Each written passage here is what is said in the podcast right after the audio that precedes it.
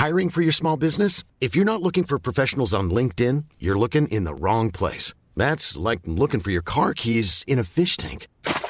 LinkedIn helps you hire professionals you can't find anywhere else, even those who aren't actively searching for a new job but might be open to the perfect role. In a given month, over 70% of LinkedIn users don't even visit other leading job sites. So start looking in the right place. With LinkedIn, you can hire professionals like a professional. Post your free job on linkedin.com slash people today.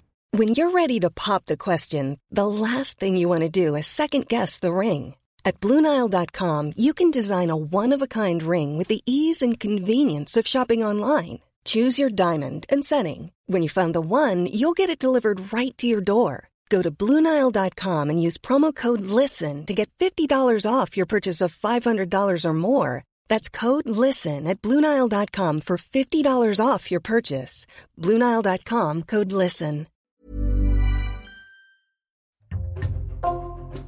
Bonjour, c'est Raphaël Peuillot pour Code Source, le podcast d'actualité du Parisien. C'est l'herbicide le plus utilisé dans le monde, mais c'est aussi le plus controversé. Plébiscité par la majorité des agriculteurs pour son prix et son efficacité, le glyphosate est aussi considéré depuis 2015 comme un cancérogène probable par l'Organisation mondiale de la santé. Le 16 novembre dernier, la Commission européenne a pourtant décidé de réautoriser cet herbicide pour une durée de 10 ans contre l'avis d'une partie de la communauté scientifique. Comment le glyphosate s'est imposé comme un herbicide incontournable? Pourquoi la France a-t-elle encore du mal à s'en passer aujourd'hui? Élément de réponse avec Frédéric Mouchon et Émilie Torgemen, journalistes au service Société du Parisien.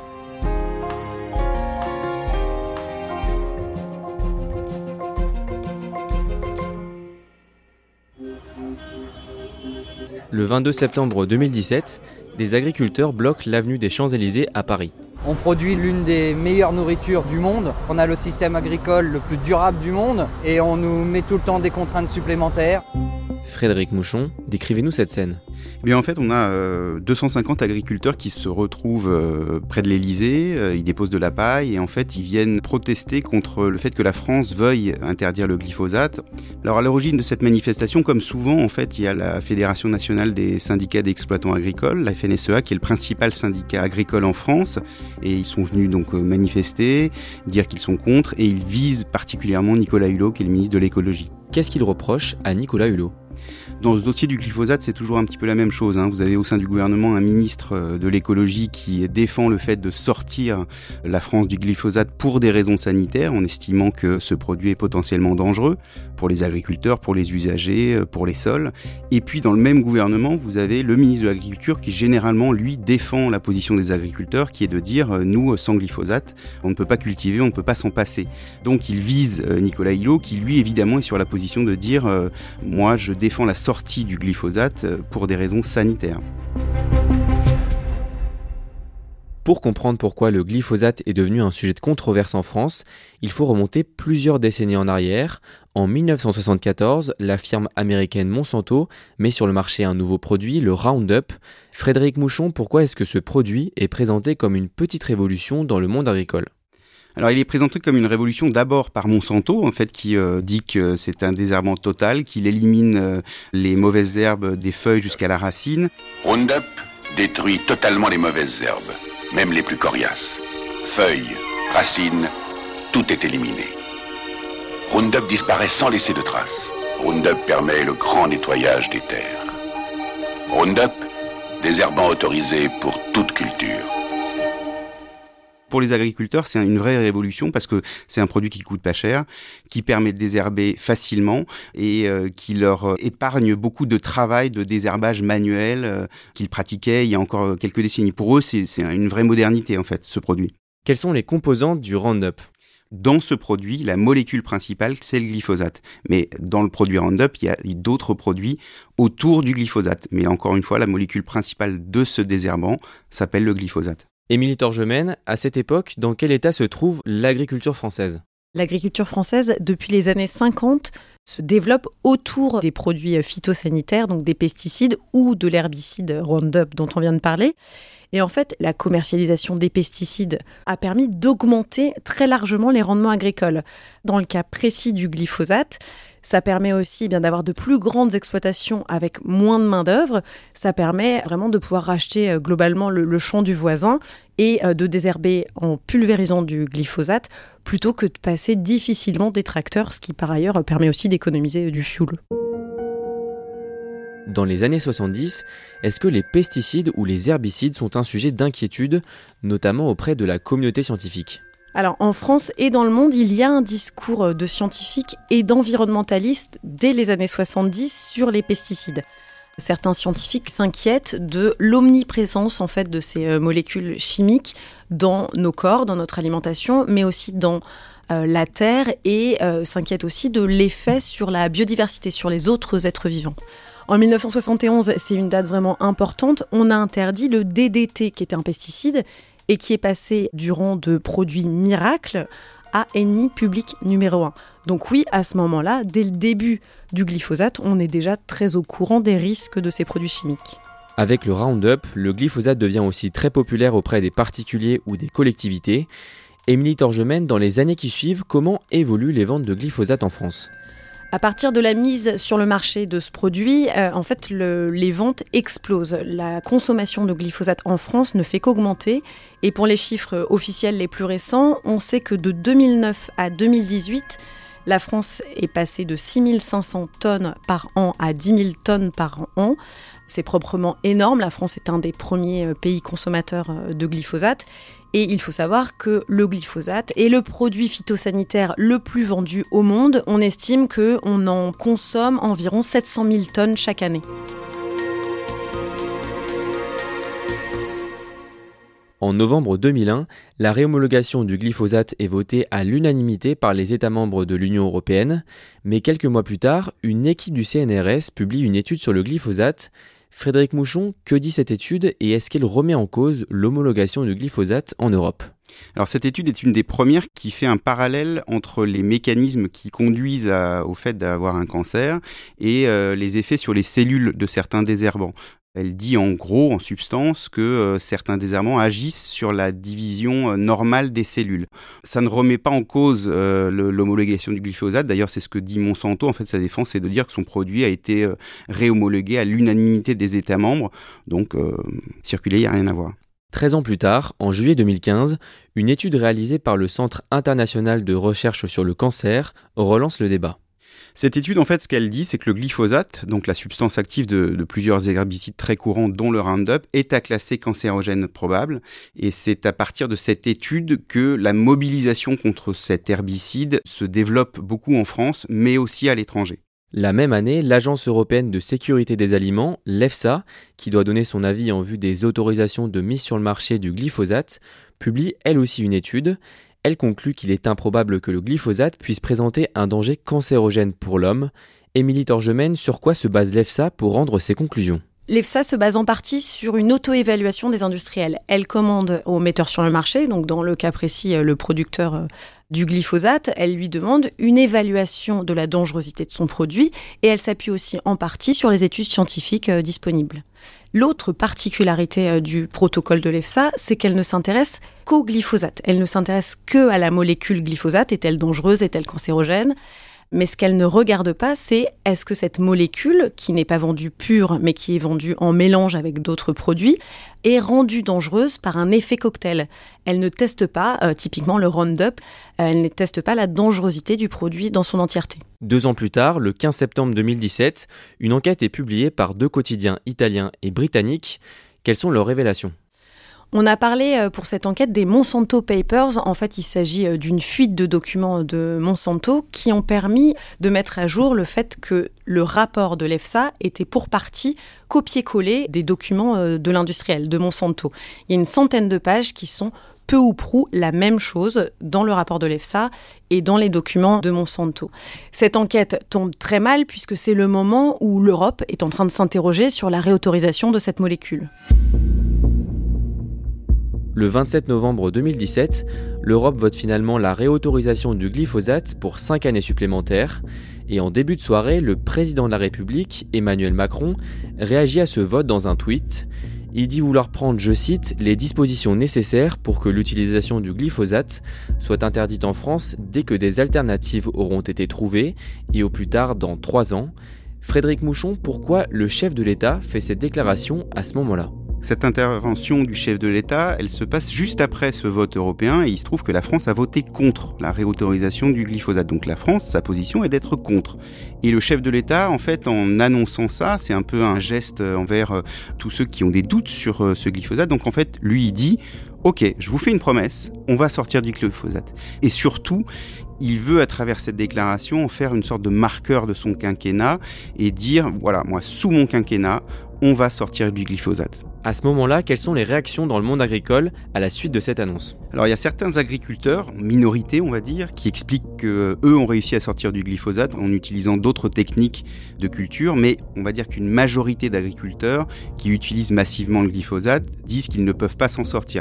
Et d'ailleurs, à l'appui de leur dire, en fait, ils citent un rapport parlementaire qui estime que euh, sortir du glyphosate, en fait, pour désherber, il faudrait investir dans du matériel supplémentaire, employer plus de main d'œuvre et que ça multiplie multiplierait par 3 euh, ou 4 l'usage de carburant euh, pour euh, désherber ces parcelles, ce qui représenterait 50 à 150 euros de plus par hectare. Donc si on n'utilise plus de glyphosate.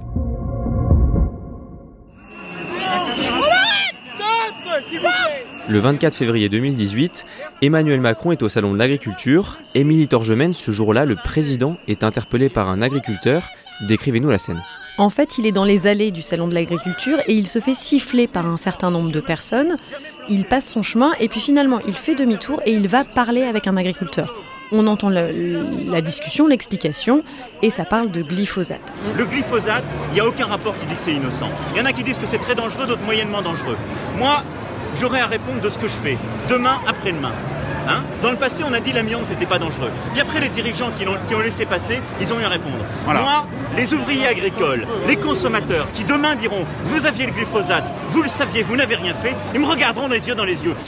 À ce moment-là, il n'y a pas de doute, le président de la République est droit dans ses bottes et il veut interdire le glyphosate d'ici à 2020.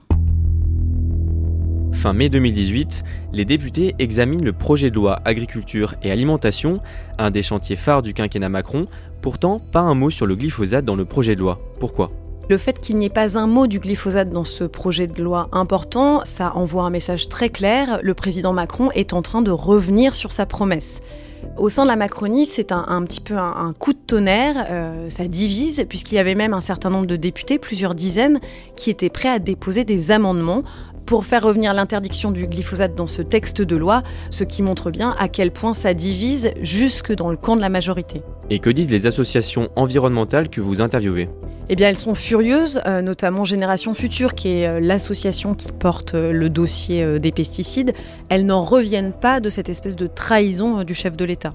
Quelques mois plus tard, le 28 août 2018, Nicolas Hulot, le ministre de la Transition écologique, est l'invité de la matinale de France Inter. Ce jour-là, c'est un moment de radio euh, assez exceptionnel parce que pour la première fois, euh, un ministre, euh, alors qu'il n'a prévenu personne avant, annonce qu'il démissionne. Je ne veux plus me mentir. Je ne veux pas donner l'illusion que ma présence au gouvernement signifie qu'on est à la hauteur sur ces enjeux-là. Et donc je prends la décision de quitter le gouvernement. Aujourd'hui. Vous, vous êtes sérieux là? Oui, je suis sérieux. Pourquoi il démissionne? Parce qu'il estime que beaucoup de rapports de force qu'il a eu avec le ministère de l'Agriculture, notamment sur le glyphosate, il les a perdus, du fait notamment du poids des lobbies. Il utilise souvent ce mot de lobby, que ce soit pour la chasse, mais aussi pour l'agriculture. Et en l'occurrence, là, le mot glyphosate ne figurait même pas dans le texte de loi qui a été étudié quelques mois auparavant. Euh, donc pour lui, c'est vraiment un échec. Et en fait, il estime qu'il n'a pas pesé, il n'avait pas un poids suffisant face à ces lobbies qui ne voulaient pas qu'on renonce au glyphosate en France.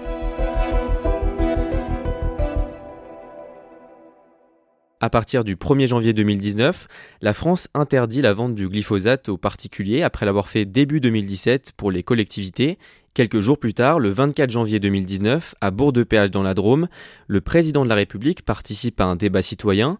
Au cours de la réunion, un participant interpelle le président au sujet du glyphosate. Bonjour Monsieur le Président, Messieurs les ministres, quel est votre point de vue sur le glyphosate? Que répond Emmanuel Macron? Alors, Emmanuel Macron dit en substance qu'il euh, ne va pas interdire le glyphosate en France parce que ça créerait en quelque sorte une trop grande distorsion de concurrence, voire ce serait contre-productif sur le plan environnemental et qu'on se retrouverait à acheter des produits d'autres pays qui euh, utilisent des substances encore plus dangereuses. Le glyphosate, moi je me suis déjà exprimé plusieurs fois, je suis pour qu'on en sorte. Maintenant, est-ce qu'on peut dire il y aura plus du tout de glyphosate dans trois ans? Impossible.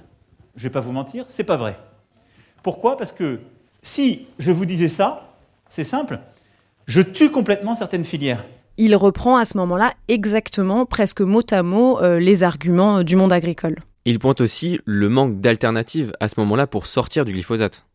Oui, il dit que tout un tas d'exploitations se retrouvent sans solution. Un des exemples les plus souvent cités, c'est celui des vignes en pente. Dans ces terrains, il est très difficile de faire passer des machines pour désherber. Et dans ces cas-là, euh, les agriculteurs estiment qu'il est impossible donc de se passer de glyphosate. Le 10 janvier 2020, Émilie Torgemène, vous publiez un article dans Le Parisien pour raconter le défi de la SNCF qui a fait le pari de se passer du glyphosate pour entretenir ses rails. Alors on ne le sait pas beaucoup, mais la SNCF, c'est le premier consommateur de glyphosate en France, tout simplement parce qu'elle a de très nombreux euh, et très longs terrains autour de ses rails qu'il faut désherber. La SNCF euh, promet de sortir du glyphosate. Et pour ça, une des solutions, c'est d'envoyer de l'eau bouillante euh, grâce à un wagon désherbant le long de ses rails. Il y a aussi un, désherbant qui est euh, plus naturel, qui est à base de, soja et de tournesol. En tout cas, la CNCF euh, a mis le paquet, les mots sont euh, ceux de l'entreprise. Ça coûte plus cher, mais c'est faisable.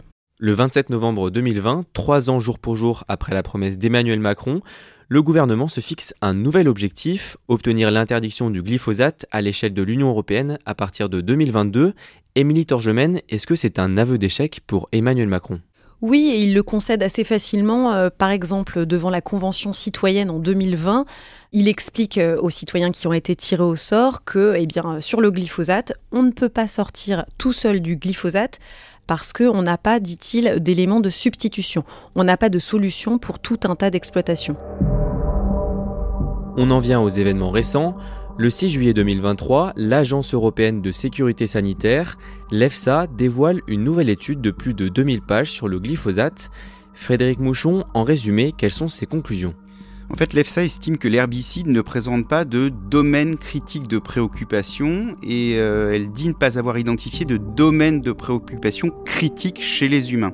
Et cette conclusion, en fait, l'Agence européenne des produits chimiques, qui est une autre agence européenne d'évaluation des produits chimiques, elle en vient à peu près aux mêmes conclusions puisqu'elle-même a jugé que les preuves scientifiques disponibles ne permettaient pas de classer cet herbicide comme cancérigène. Le 13 octobre, l'Europe est appelée à voter pour autoriser ou non le glyphosate pendant les dix prochaines années. Quelle est la position de la France sur le sujet? C'est un peu une position fidèle à, l'esprit d'Emmanuel Macron qui est le en même temps, c'est-à-dire ne pas donner euh, de blanc-seing euh, à l'industrie chimique en, autorisant euh, aveuglément le glyphosate pendant 5 ou 10 ans de plus, là en l'occurrence c'est 10 ans de plus, mais interdire le glyphosate, partir du principe qu'on l'interdit dès qu'une solution alternative est possible. C'est résumé par le ministre de l'Agriculture qui dit depuis plusieurs mois pas d'interdiction sans solution. Et que donne le vote? Il n'y a finalement pas de majorité dans un sens ou dans un autre, ce qui aurait permis de prendre une décision définitive, donc le vote est reporté d'un mois. Un second vote est donc organisé le 16 novembre. Une nouvelle fois, les États membres ne parviennent pas à s'entendre pour faire émerger une majorité. Les États membres de l'Europe n'arrivent pas à se mettre d'accord, euh, qu'il n'y a pas de majorité pour ou contre le prolongement du glyphosate. Donc c'est la Commission européenne qui reprend la main et qui, s'appuyant sur le rapport de l'EFSA, décide de prolonger pour 10 années supplémentaires euh, l'autorisation de mise sur le marché du glyphosate. Aujourd'hui, Frédéric Mouchon, est-ce qu'il est possible d'imaginer une sortie complète du glyphosate en France dans les prochaines années? Théoriquement, oui. Euh, il y a des chercheurs, notamment de l'INRAE, l'Institut national de recherche agronomique, qui ont fait un plan, en fait, à 2050, de sortie des pesticides, de sortie du glyphosate, notamment, où ils expliquent comment, en utilisant euh, des modes de désherbage plus mécaniques, en utilisant beaucoup moins de produits chimiques, en faisant de la rotation de terre, en utilisant plusieurs techniques, en fait, agronomiques, on pourrait se passer du glyphosate. Mais pour beaucoup d'agriculteurs qui sont habitués à utiliser ce produit chimique, c'est presque, les gens de l'INRAE que j'avais rencontrés me parlaient d'un paradoxe parapluie chimique en fait. Ils sont tellement habitués à utiliser ce produit que pour eux, repasser à des modes mécaniques, c'est presque repasser à, la charrue en fait, euh, au siècle dernier. Donc c'est compliqué, il y a beaucoup de freins, mais techniquement c'est possible. Mais ça mettrait beaucoup beaucoup de temps et euh, il y a des freins considérables de la part d'une majorité d'agriculteurs. Émilie Torgemène, est-ce qu'on peut dire aussi que le conflit ouvert entre le ministère de l'Agriculture et le ministère de l'Écologie en France est aussi un élément qui permet d'expliquer qu'il est impossible aujourd'hui de sortir du glyphosate?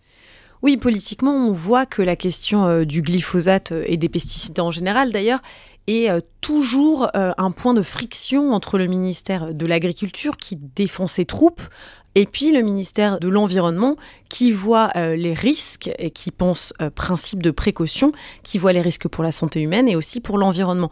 C'est vraiment euh, récurrent. Alors on l'a vu dernièrement très fort entre les ministres Christophe Béchu et Marc Fesneau. Christophe Béchu pour l'environnement et Marc Fesneau pour l'agriculture. Mais très honnêtement, depuis 2007 et le Grenelle de l'environnement, la question et le conflit est le même entre tous les ministres. Frédéric Mouchon, le 13 octobre dernier, dans Le Parisien, vous avez publié un article intitulé Effet du glyphosate sur la santé, le poison du doute. Dans le cadre de cet article, vous avez rencontré des Français qui ont été exposés au glyphosate et qui sont aujourd'hui atteints de cancer. Et ils font clairement le lien entre leur maladie et le glyphosate. Oui, j'ai notamment rencontré un, ancien agent de voirie qui a officié pendant des années dans une petite commune de l'Isère. Il me racontait que, en fait, pendant 15 ans, à raison de trois fois par an, il pulvérisait des zones à traiter euh, sur sa commune euh, en utilisant un bidon de 300 litres rempli de, Roundup, la fameuse euh, matière active du glyphosate. Et il se trouve qu'au bout d'un certain temps, cet agent de voirie a contracté un, cancer, un, lymphome non-hodgkinien. Et il se trouve que plusieurs études conduites en Suède, aux États-Unis, au Canada, ont montré des risques accumulés de lymphome euh, du fait de l'utilisation euh, de ces produits chimiques. Sa maladie a fini par être reconnue comme une maladie professionnelle. J'ai notamment euh, eu en ligne une, association euh, qui s'appelle Phyto Victime, qui croule sous les appels de professionnels qui, euh, comme ce fameux Michel que j'avais rencontré, craignent d'avoir subi les effets des pesticides en les manipulant. Cette association qui a été créée en 2021, elle a reçu plus de 1000 appels de professionnels qui relient leur maladie à l'utilisation de pesticides comme le glyphosate. Vous mentionnez ici des professionnels, mais il y a aussi des particuliers, des habitants qui disent avoir été victimes de cette molécule, le glyphosate, et qui témoignent dans les médias. Oui, c'est notamment le, cas de Sabine Gratalou. Alors son fils Théo en fait souffre depuis la naissance de malformations au niveau de l'œsophage et de la trachée. Et le Fonds d'indemnisation des victimes des pesticides vient de reconnaître que le lourd handicap de son enfant, qui est aujourd'hui âgé de 16 ans, est possiblement en lien avec euh, l'utilisation par sa maman pendant sa grossesse euh, d'un désherbant à base de glyphosate. J'ai aussi pu interroger euh, d'autres personnes qui, pour le coup, vivent en fait à proximité de parcelles agricoles sur lesquelles des agriculteurs utilisent ou ont dû utiliser pendant des années le glyphosate. Et il se trouve que la famille que j'ai interviewée la maman et un des enfants sont tous les deux tombés malades à un an d'intervalle. Et euh, j'ai intitulé mon article Le poison du doute parce que, euh, sans pour l'instant faire le lien direct avec l'utilisation des pesticides dans le champ voisin, en tout cas, ces familles-là s'interrogent et se demandent si elles n'ont pas été empoisonnées. Et est-ce que Monsanto, qui a été racheté en 2018 par les laboratoires Bayer, a été poursuivi en justice? Actuellement, il y a plusieurs dizaines de milliers de procédures euh, qui ont été lancées par des particuliers contre Bayer. D'ailleurs, Bayer vient d'être condamné aux États-Unis. Alors, ils, ont fait appel, mais ils ont été condamnés par un jury à verser plus de 1 milliard et demi de dollars à trois plaignants qui affirment que leur cancer est lié au désherbant Roundup à base de glyphosate. Preuve que le groupe s'inquiète vraiment des conséquences à long terme que peuvent avoir ces procédures. Ils ont provisionné 16 milliards de dollars pour couvrir le risque juridique lié au Roundup.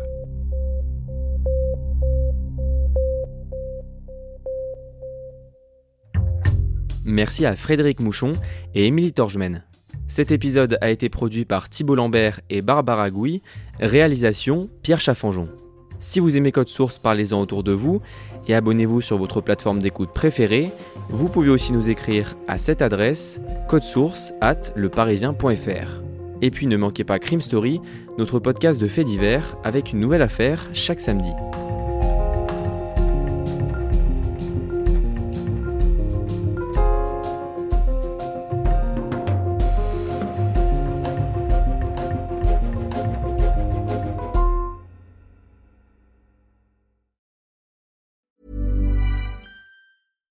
Selling a little or a lot? Shopify helps you do your thing however you cha-ching. Shopify is the global commerce platform that helps you sell at every stage of your business. From the launch your online shop stage to the first real life store stage, all the way to the did we just hit a million orders stage. Shopify is there to help you grow. Shopify helps you turn browsers into buyers with the internet's best converting checkout. 36% better on average compared to other leading commerce platforms because businesses that grow grow with Shopify. Get a $1 per month trial period at shopify.com/work. shopify.com/work. Hey, it's Danny Pellegrino from Everything Iconic. Ready to upgrade your style game without blowing your budget? Check out Quince. They've got all the good stuff, shirts and polos, activewear and fine leather goods, all at 50 to 80% less than other high-end brands. And the best part? They're all about safe, ethical, and responsible manufacturing. Get that luxury vibe without the luxury price tag. Hit up quince.com slash upgrade for free shipping and 365 day returns on your next order. That's quince.com slash upgrade.